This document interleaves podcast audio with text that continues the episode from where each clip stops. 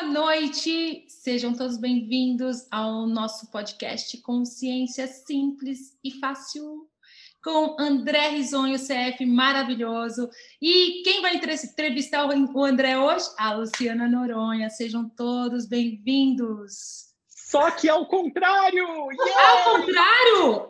André Risonho, vai Como pode ser mais divertido tudo isso?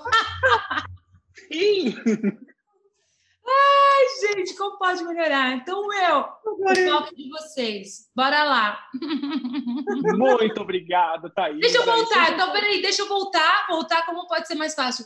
Boa noite. Sejam todos bem-vindos ao nosso podcast Consciência Fácil e Divertida. Né? E como pode ser mais divertido tudo isso, né? O entrevistador André Risonho entrevistando a nossa linda, maravilhosa Luciana Noronha.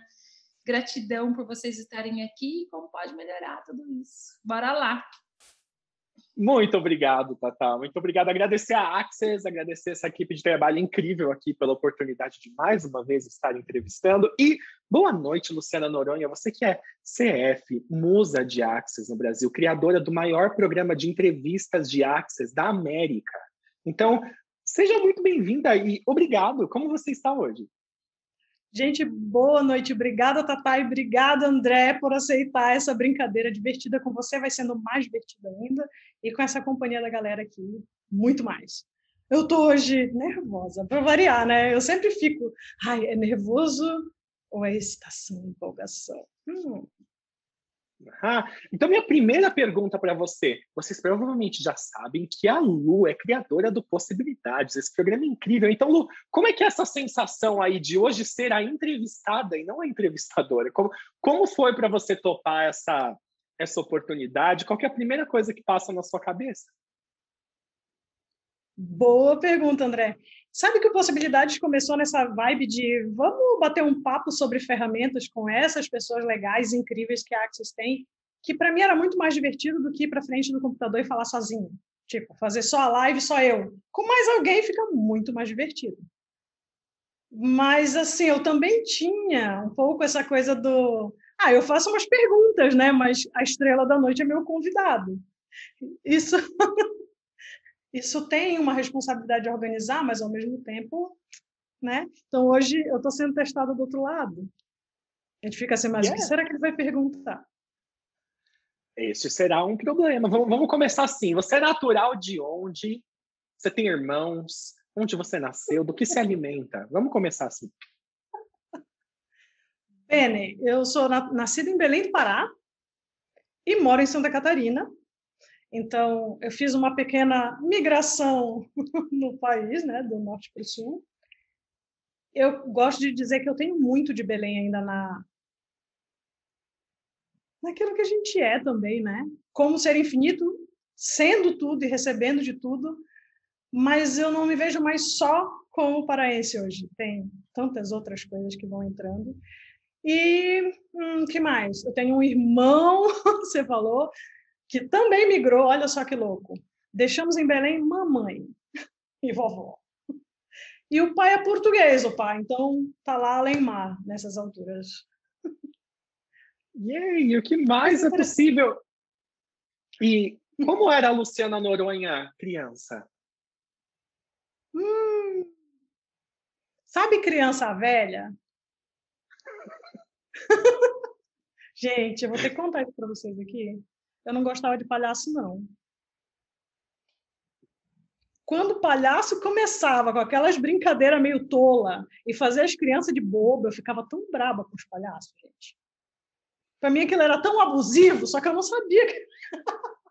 Chata, né? Tá, mas eu não gostava de palhaço, não. Eu era aquela do tipo dos bichinhos, sabe? Podia deixar a Luciana brincando na no quintal da avó, ou com um bicho, ou nas plantas lá, quantas horas você quisesse, esquecer que ela existia. Depois, maiorzinha, eu comecei a me interessar por desenhar, dançar, e aí o vício foi ganhando esse outro lado, de tipo. Hum, eu tive uma fase que a dança dominava a minha vida, então era assim: o que eu não estava estudando, eu estava dançando ou fazendo alguma coisa para dança. E eu me metia em tudo, assim, me metia no figurino, me metia no tecido, me metia na divulgação, me metia em tudo. E eu, nossa, eu me divertia pra caramba. Uhum. Isso com qual idade você dançava ou começou a dançar? 12 anos por aí? Até uns 20, 21, mais ou menos. Uau, e, e que, que você dançava? Alguma dança específica? Dança de salão, balé? Como é que era? Vamos lá. Nossa, esse tá, né? Uma ficha mesmo. Eu dançava, eu comecei dançando dança moderna, que aí tinha aquela base do balé, mas a gente não, não dançava, a apresentação não era balé. E, gente, eu era uma criança extremamente tímida, que nem eu falei para vocês, adorava estar sozinha no meu canto, brincando mais eu e os bichos do que com outras pessoas, outras crianças. Mas um palco, minha filha não dispensava de jeito nenhum. Principalmente se fosse aquele escuro que eu não vejo a plateia, sabe? Eu via a primeira fila e adorava aquilo. E é, eu digo assim que era uma das melhores sensações do mundo, do mundo terminar uma apresentação de dança. Realmente me encantava. E aí depois que eu fui ficando mais mocinha, eu comecei a ficar um pouquinho mais cara de pau. Assim, eu tive até a fase trio elétrico mesmo sabe? De ser amiga do pessoal da banda, de ir para cima do palco na, nas festas à noite, de ir em cima do trio elétrico, aí bem louca. Comissão de frente, nossa, dancei muito. Uhum. Depois dança de salão agora. Tipo assim, vamos matar a saudade, dança de salão. E na escola? Aê, aê, era... aê, isso aí, normal. você era uma criança comportada, uma criança estudiosa, uma criança bagunceira? ai, ai, ai. Eu acho que era mais comportada. Devia ter alguém aqui que pudesse me tirar essa dúvida, alguém da família. Mas a minha mãe disse que eu gostava de imitar. Então, tipo assim, quando era só eu filha, eu era só a mais velha, então era muito comportada mesmo. Exceto as birras. Deus o livre se um negócio não era do jeito que a criança queria. A criança era bem birrenta. Ainda sou, né? Tava um dia desse falando, não sei se foi para você, não foi? Foi, né, para você. Amor. Que eu tava, a gente tava conversando dizendo assim, cara, o quanto eu ainda uso essa energia, né, para interromper algumas coisas, ó, a camisa do Maurício. Eu uso ainda essa energia para interromper algumas coisas na minha criação, sabe? Quando a coisa não está indo do jeito que eu gostaria, eu vou para uma energia do da birrinha. E ao mesmo tempo, quanto isso também é aquela coisa do eu sei que tem uma mentira aqui. E que eu posso yeah. criar daqui. Então, tem essas duas coisas que estão presentes desde lá da infância por mais comportada que eu fosse, esses momentos existiam. E aí, quando o irmão nasceu, eu comecei a imitar ele. Então, se ele subia, eu queria subir junto, entendeu? Se ele corria, eu queria correr junto. Bem esse tipo. Fantástico. Então, agora você consegue, com o seu olhar de hoje, perceber o tanto de saberes que você já tinha, tanto de potências que estavam escondidas em pequenos lugares ali, que teoricamente seriam birras, e seriam pontos a serem corrigidos. É isso que você está me contando. É, aí a ponto é como usar isso a nosso favor, né?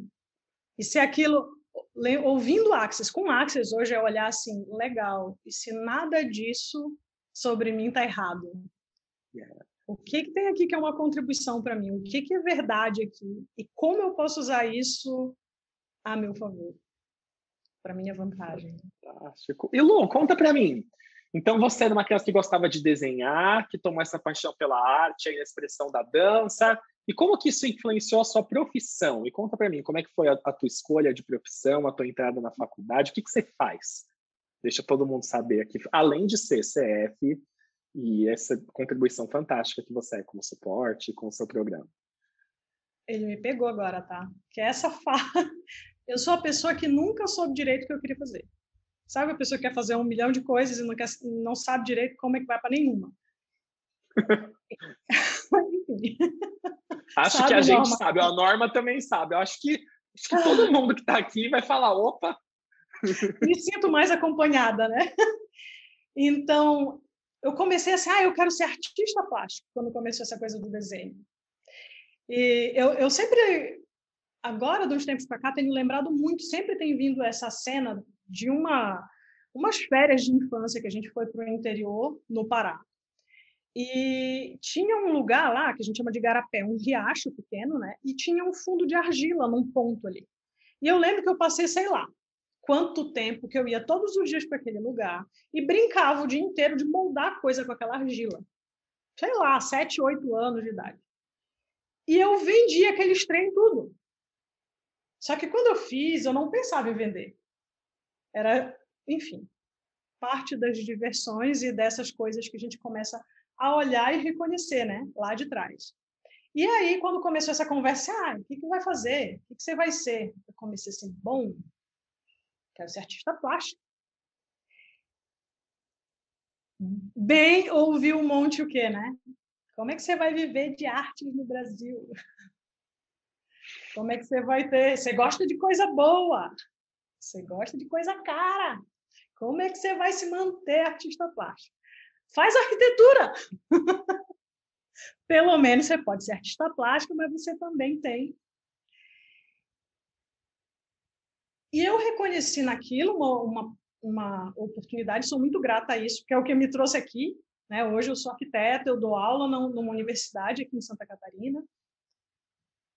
E desde o processo de sabe quando a gente vai murchando até o processo disso me contribuir para estar nas classes do Access, é parte de toda a contribuição que a universidade é. Então, desde o lugar de reconhecer o que daquilo ali não funcionava mais para mim, o que daquilo ali estava me matando, até reconhecer com beleza esse dinheiro aqui que me permite hoje fazer essas aventuras, pagar essa classe, viajar as primeiras loucuras, né, que foram tipo era um dinheiro que eu tinha guardado para uma. Sabe aqueles fundo de investimento. Ai, gente, como é que é o nome? VGBL? Sei lá, um fundo de investimento. Na hora que apareceu o Access, eu disse: assim, ah, mas é agora, vem cá. e foi assim que eu fiz as primeiras viagens né, para as classes internacionais. Ah, que presente, que presente. E como foi que você entrou em contato com o Axis, então? Como você conheceu? Que ano foi este? Uhum. Então, vamos lá. Assim, ó, eu acho que se eu for fazer uma, uma breve retrospectiva, eu sempre tive interesse por essa coisa energética. Eu brincava com isso sem saber exatamente o que eu estava fazendo. Eu brincava que meditava, brincava que, né, que via a energia, que manipulava energia, brincava com isso. Brincava. É muito legal falar disso, né? Porque tinha. Oi? Brincava, né? Uhum. Mas eu lembro, eu lembro que tinha nos livros, sei lá, tive, tive épocas que eu lia coisas, sei lá, até do Paulo Coelho, alguns outros autores que tinham essa linha, e eu brincava com aqueles exercícios, eu me divertia com aquilo, mas não levava muito a sério. Ao mesmo tempo, era exatamente a leveza que o Axis diz hoje, né, para mim. Esse espaço de não significância, mas ao mesmo tempo de, um, de acessar um saber. E a primeira coisa que eu tive foi o reiki. O Axis aparece para mim, tá, daí fiz dois níveis de reiki e esqueci que aquilo existia durante muitos anos, até perder um, um, namorado que teve câncer em 2011, e aí eu entro num processo de, primeiro, fuga daquilo, né? Então, me afundei no trabalho, e depois comecei a voltar a olhar para isso. E aí voltou o reiki, aí eu comecei a trabalhar com massagem, daí apareceu a Diksha, e na Diksha a gente tinha um grupo muito forte e a, a pessoa que organizava uh, os cursos de Dict aqui em Balneário Camboriú, olha, conheci um negócio novo, barras de Axis. E eu fiquei, hum, é uma coisa que abre um espaço, que muda não sei o que lá. Hum, eu quero. Isso aí, vamos lá. Daí comecei a fazer sessões. E eu acho que eu devo ter feito pelo menos umas 10 sessões. Por aí para depois, de fato, dizer assim, cara, eu vou fazer esse curso, vou fazer essa classe. Quero aprender esse trem aí. Fantástico. Acho que assim. E aí você falou que. Desculpa, te interrompi. Não, imagina, imagina. É só que eu estava tentando ver assim, é, o lugar onde o Axis aparece para mim é esse. Mas assim, eu, só para completar uma coisinha, André, o ponto que eu estava era um, um espaço de muito não é possível, sabe? A sensação que eu tinha, eu estava no finalzinho do doutorado, eu tinha perdido esse, essa pessoa, eu estava numa posição legal na universidade, com bastante carga horária, com muito trabalho. Então, tipo, era como se tivesse aquela sensação de que não tinha mais muito para onde ir, entendeu? E eu não estava feliz mesmo assim. Então, aquilo começou a me angustiar e eu comecei a olhar para tudo que não funcionava. Então, tipo assim, eu achava que eu tinha dinheiro suficiente, mas eu, eu a carga, o, o, o, esforço que eu tinha que fazer para receber aquele dinheiro era enorme. Então, tipo assim, uma série de coisas, e, e eu me coloco nas, hoje, olhando bem, com mais clareza para aquilo, era a sensação de que eu não tinha mais saídas. De que eu só tinha um caminho para seguir, tipo, sabe, segue esperar o dia de morrer. vai ali, vai ali, tá ali, ó, tu já tem. E por que tu tá reclamando, né? Tu mora em Balneário Camboriú. Tu trabalha numa universidade. O que que tá errado? Mas alguma coisa não funcionava ali dentro. Então, quando o Axis chega e começa a dar esse espaço e abrir esse senso de, opa, quem diz que é só isso que é possível? Quem diz, opa, o que mais é possível? Tanto que o Possibilidades aparece né, nessa energia. E o nosso tema aqui, né, o Sussurrando com as Possibilidades, é essa coisa de onde eu tinha desaprendido a olhar para o que era possível, porque eu estava muito condicionada naquelas decisões que eu achava que eram escolhas, mas que eu não reconhecia mais que eu podia fazer alguma coisa diferente, que eu não reconhecia mais que eu tinha alternativas, que eu tinha criado aquilo, que eu podia criar outra coisa. E que eu não precisava ter a mesma opção de trabalho o resto da vida, que eu não precisava ter as mesmas opiniões o resto da vida, que eu podia mudar tudo se eu quisesse sabe? Então, Axis é realmente para mim esse espaço. E nas primeiras sessões, algumas pessoas dizem assim: "Ah, foi fantástico, mudou minha vida". Gente, não foi. Para mim, foi uma coisa bem Como é que eu vou falar? Sabe quando é sutil? O que eu sabia é que a minha mente calava. Eu dava umas apagadas durante a sessão. Às vezes eu sonhava umas coisas muito doidas durante a sessão. E quando terminava, eu tava, eu tinha mais espaço, que eu nem sabia o que era naquela época. Hoje eu entendo o que que é. Era aquela coisa dos macaquinhos calar um pouco a boca aqui dentro. Então, foi um, não foi uma, uma coisa de uma hora para outra. Foi um, um, realmente um namoro e aquilo foi crescendo, sabe? É incrível isso. E a Norma está agradecendo aqui, falou que é incrível saber como você chegou até as barras e é fantástico porque muitos de nós passamos por esse lugar de tipo de zerar a vida dentro dessa realidade, né? Tipo, você já estava bem colocada, terminando um doutorado, com um bom emprego, estava tudo certo, mas então te faltava alguma coisa ainda que não funcionava. E daí com esse namoro com as sessões e com as barras, você acabou encontrando mais de você e o próximo capítulo aí de possibilidades agora. E tu sabe, André, assim, eu fiz logo barras e na sequência já fiz um fundamento tipo menos de um mês. Não fui tão rápida quanto você, mas eu lembro que o fundamento deu aquela bagunçada, sabe, generalizada, que eu disse, meu Deus, sacudiu e eu digo assim, quem eu sou?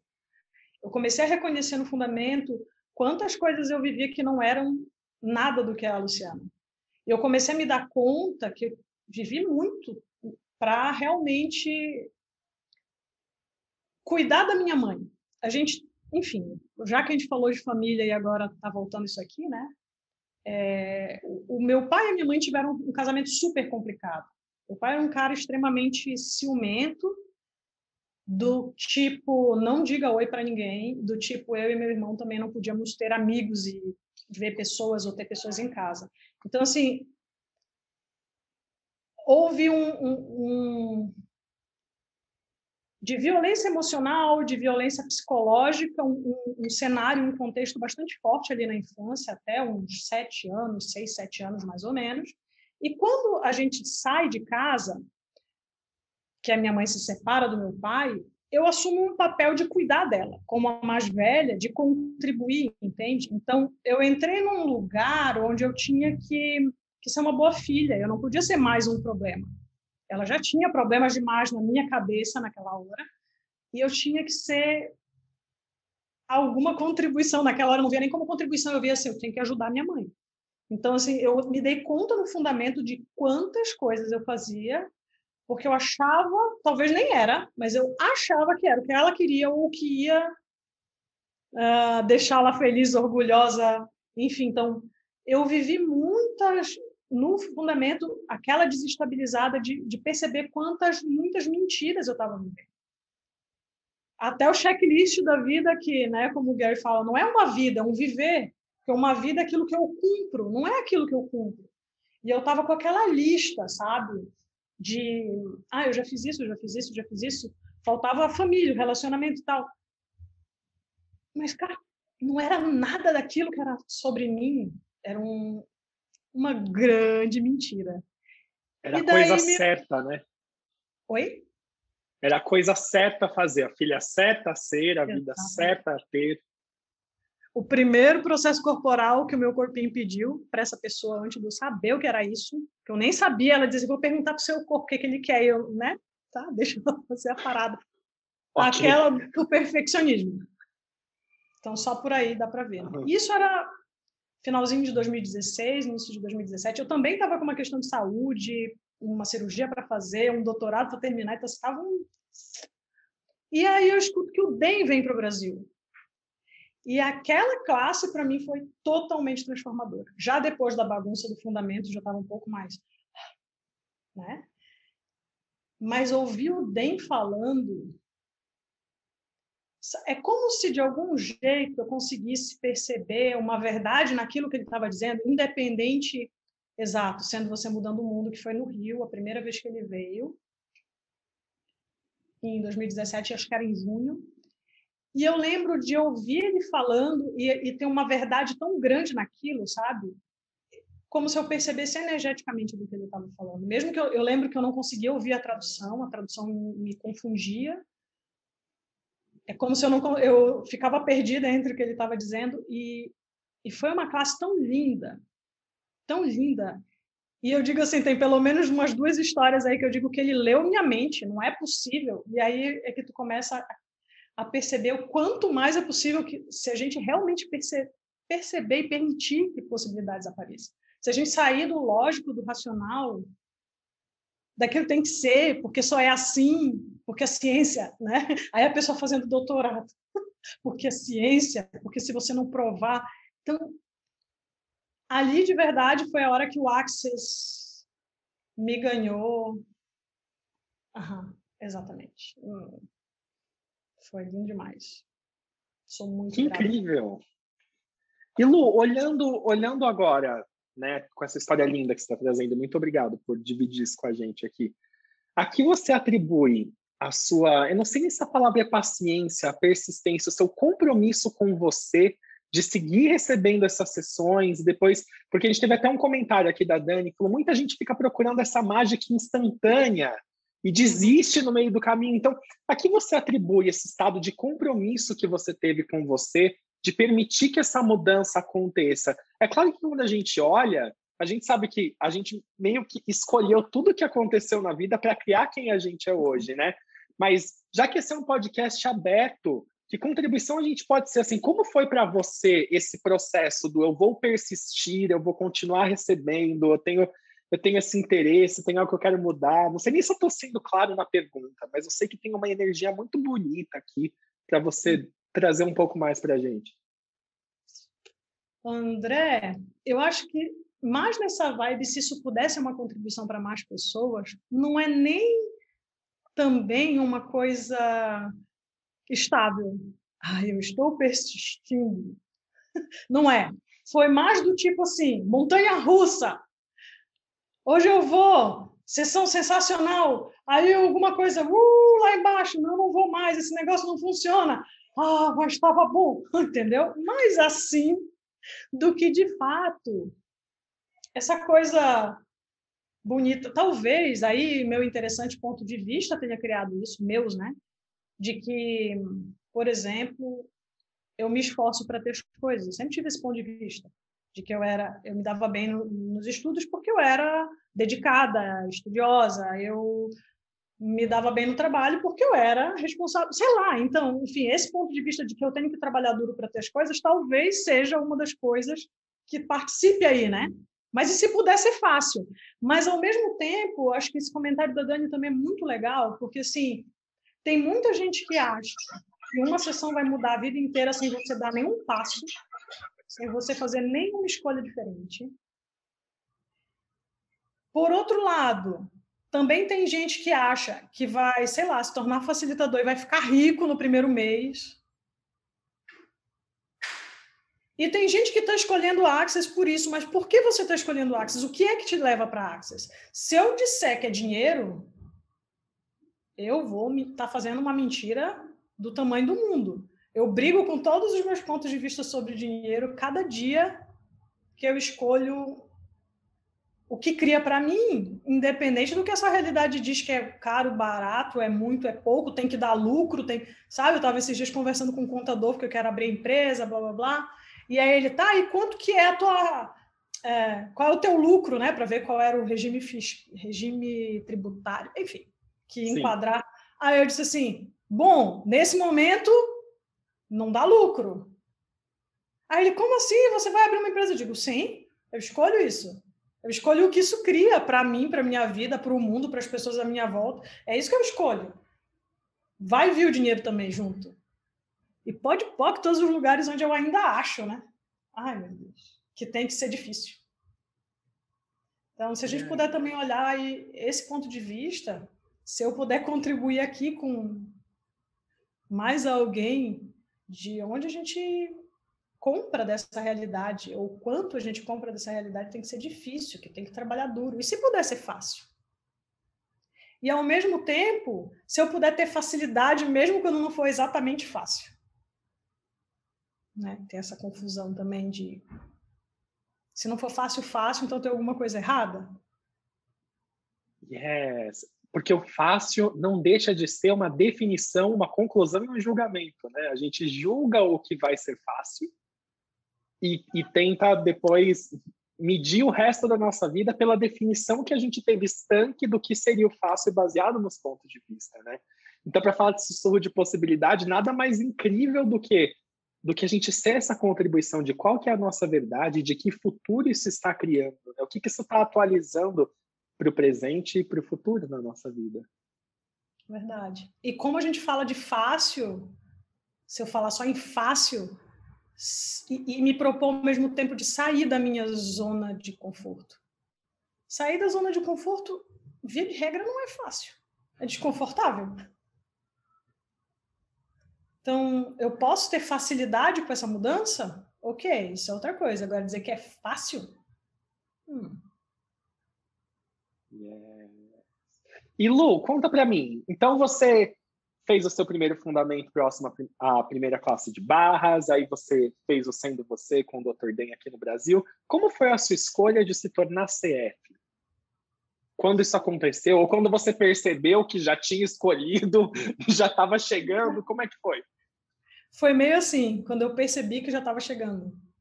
Sabe quando a gente vai, faz uma classe, vai, faz outra classe, vai, faz outra classe? Eu lembro que no SOP que teve no Brasil, que foi em janeiro de 2019, eu me dei conta de que não faltava muita coisa. E ali eu comecei a olhar de fato, faltava basicamente as chamadas, né? O, nem todas, faltavam algumas das chamadas.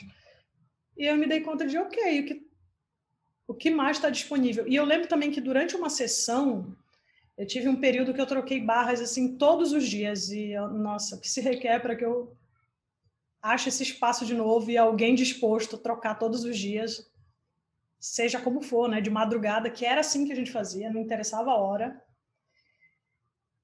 E eu lembro de uma das, das trocas vir uma coisa do tipo assim, Roma, março, sabe? Uma coisa meio assim. E, e foi no momento que eu me dei conta que era o CF, que era em Roma, em março, e que faltava quase, estava quase tudo ali, que eu digo, ah, eu vou. Tipo, eu vou. Mas assim, as classes em si, eu fui muito navegando naquele saber intrínseco, sabe? Sabe aquela coisa de olhar para uma classe, de ver uma divulgação e de dar um um borbulhamento interno. Numa dessas trocas também, eu lembro que aparecia uma coisa assim, eu mencionar durante a troca assim, ah, ia ser legal, era férias de julho na universidade, né, que é um pouco mais fácil de sair das aulas. E, ah, se eu podia fazer alguma classe, aproveitar agora essa parada. E a primeira coisa que veio foi um copy, né, daí eu abro, tinha um copy em Washington com o Gary. Foi então a minha primeira viagem mesmo assim para fora do Brasil para fazer uma classe, que eu não falava inglês, não sabia nada. Fui sozinha, não tinha tradução nessa classe. Uau. Foi onde eu conheci algumas, alguns seres mágicos bem incríveis que estão até hoje nessa jornada aí. Então, é, foi meio. É, navegar nas classes foi essa coisa de o que acende, sabe? O que dá um. Opa, vai ser divertido. Vamos lá, vamos lá, vamos lá. Que fantástico. Muito obrigado por isso. E última pergunta para você antes do nosso bate-bola, porque nosso tempo já está quase acabando.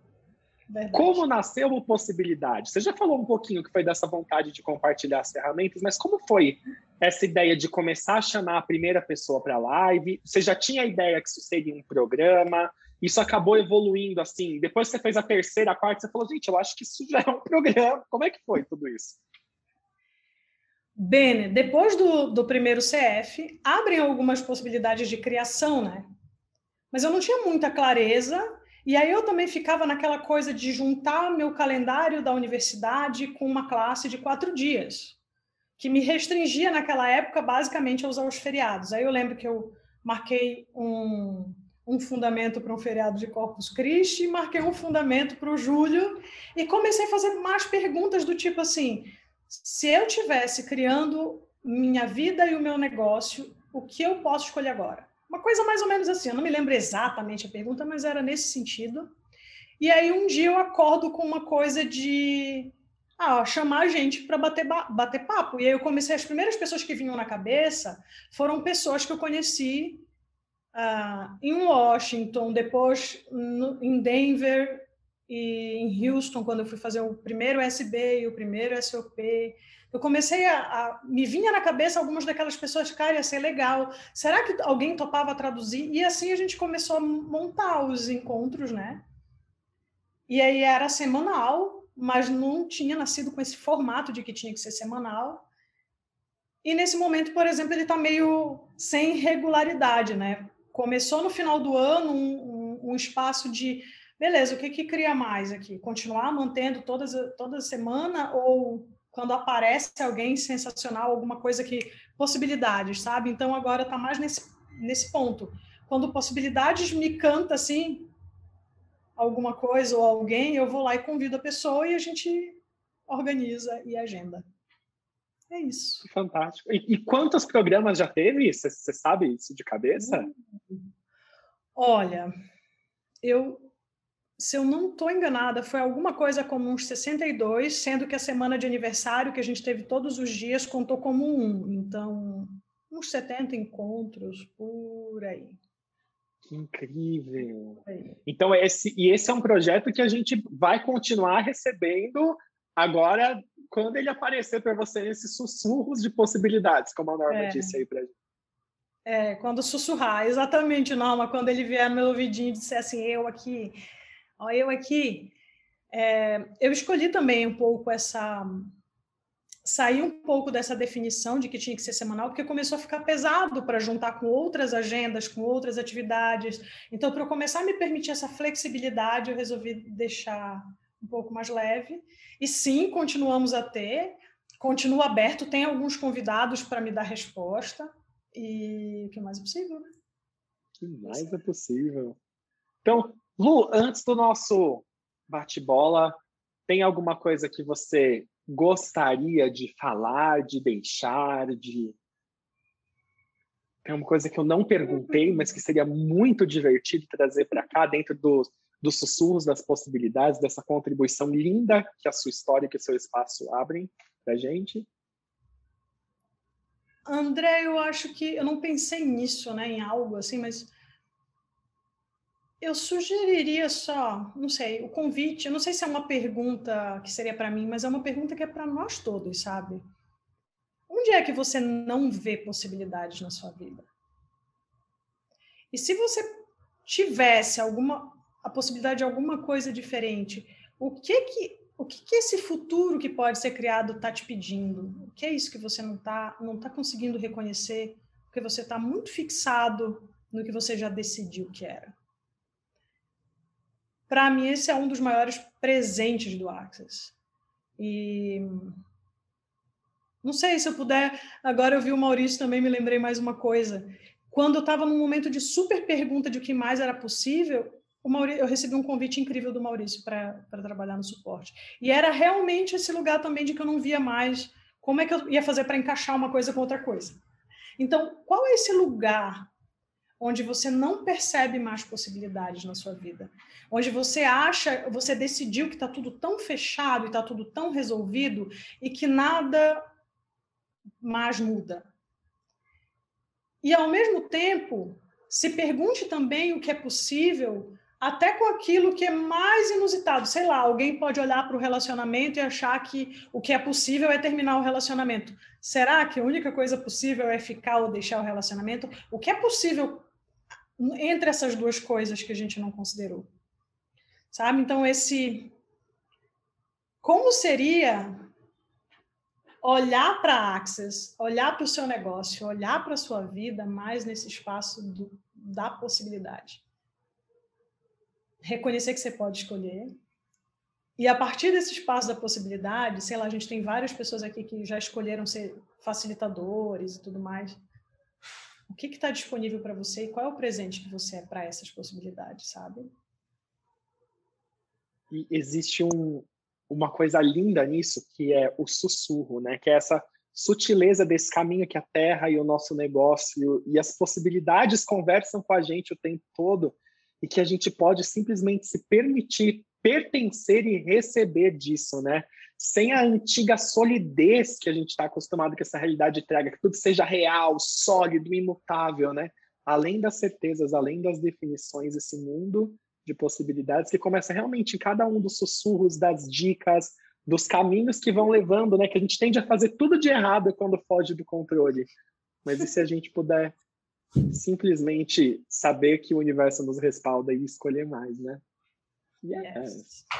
Lu, eu sou muito grato, eu sou honrado de, de ser seu colega, de ser seu amigo de ter estado com você aqui. Eu agradeço mais uma vez você, todo mundo que está aqui com a gente ao vivo, todos os comentários do chat, todo mundo que vai assistir essa live depois. Agradeço à equipe de trabalho, a Access, por, por criar essa possibilidade para a gente tão legal. E pronta, então, para um simples e rápido bate-bola, só para a gente encerrar? Bate-bola, que medo, vai! Vamos lá, então, rapidamente. Calor ou frio, Luciana Noronha? Meio termo, não tem?